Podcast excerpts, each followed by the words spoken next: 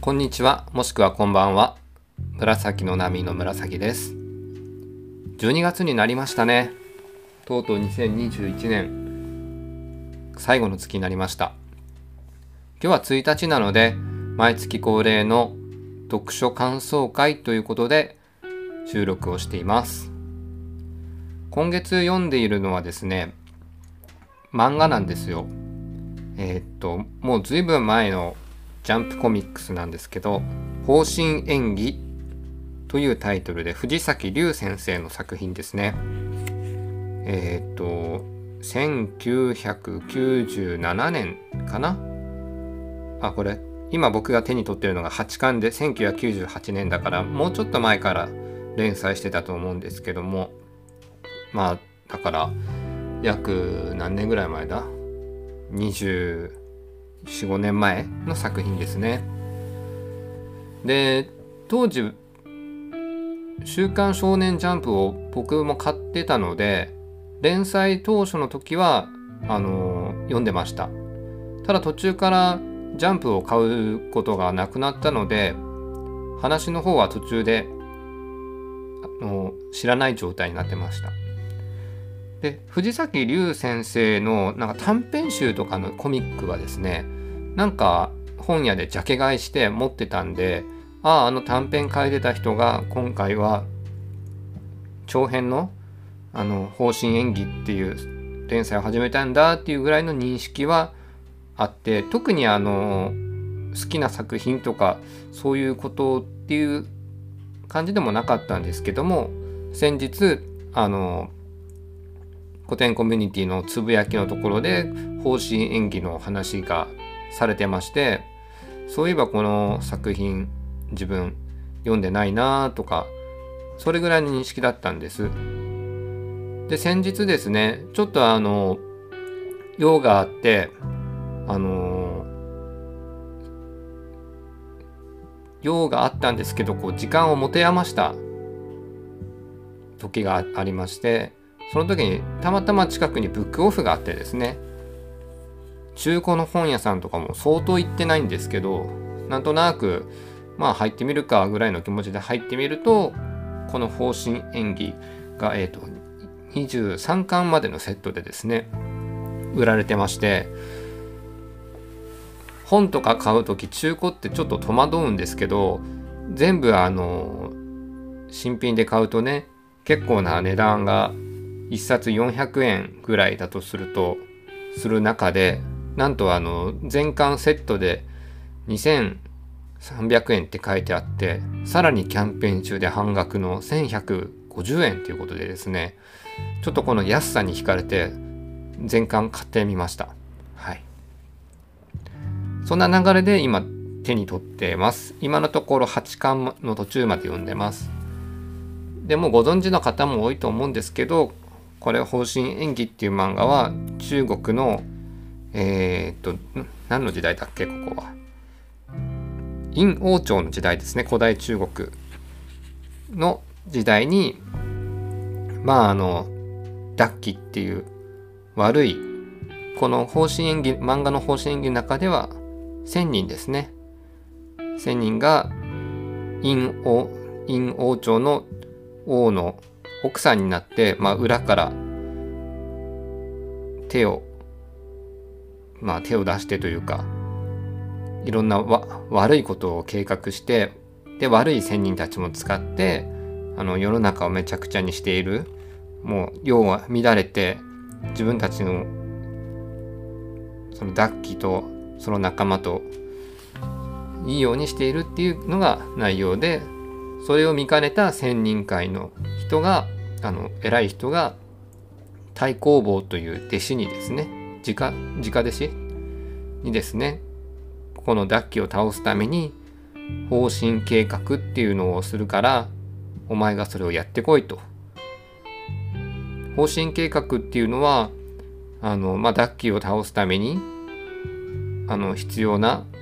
365人だったかなの名前が書かれたリストを渡されて巻物かを渡されてそれに書いてある全員を倒しておいでっていう内容で千人会から修行中だったんですけど人間界に降りていくっていうのが最初の話ですね。で結構これ絵が藤崎龍先生の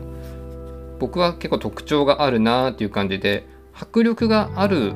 絵というわけでもないんですけど可愛い絵でもないやっぱ独特な感じの絵を描かれるなと思って読みづらくはないですけど読みやすくもないというまあ何 というかこれ褒めてんのかけなしてんのか分かんないけど、うん、なんかでも不思議なちょっとうんちょっとユニークな描きキャラクターや描写をするなと思いながら読んでます。話自体はねまあダッキの残残酷さっていうかねが、まあ、少年漫画ですからしかも25年ぐらい前の少年漫画ですから今の「鬼滅の刃」とかとかよりも直接的な描写はない少ないんですけども今のね漫画って結構首が飛んだ飛んだり手足切断って結構多いですけどこの時はそういうのはドラゴンボールのピッコロ大魔王の腕がね切られるとかそういったところぐらいでしたもんね。僕あれすごいショックだったのは今にも覚えてるんですけど今じゃ普通ですもんねああいうなんか描写。でこの方針演技の中にもそういう切断とかの描写はないんですけど楽しそうにそのダッキーがなんか作っハンバーグを作ってるんですけど実はそのハンバーグがある地域のすごく優秀な人の長男の長男を殺して使った肉だって肉でそれをその優秀な人に晩晩ご飯に足すとかいうですね。ちょっとやっぱりこうひどい一面とかいうところもあ結構描かれてます。でもこのダッキっていうこの悪い千女これがね僕ねあの漫画連載当時悪い女で一番好きやったキャラクターなんですよね。なんか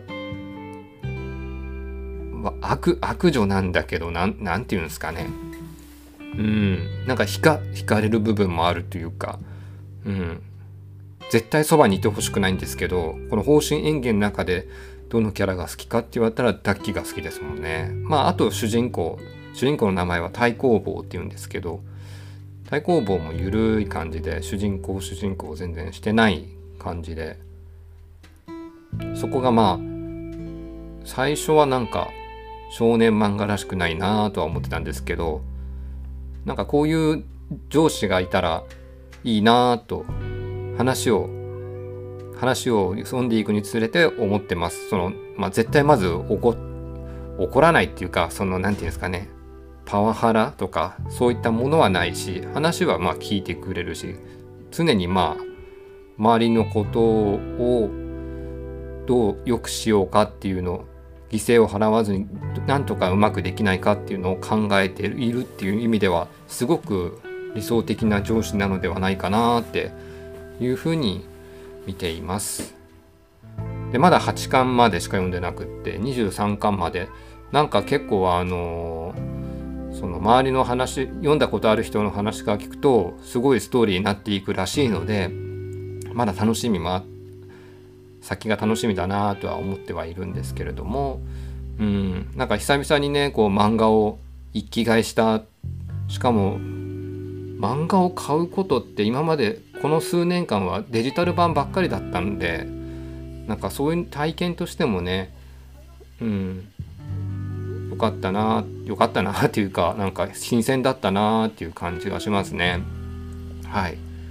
でなんかこの藤崎龍先生は今はあの銀銀英伝銀河英雄伝説も書いてらっしゃるそうなので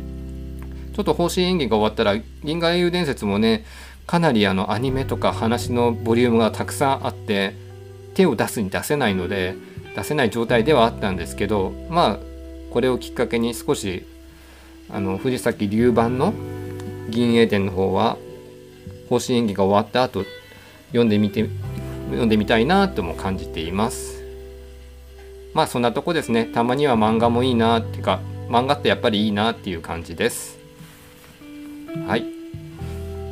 またお耳が開いてましたら是非番組聞いてください。今日は以上です。ありがとうございました。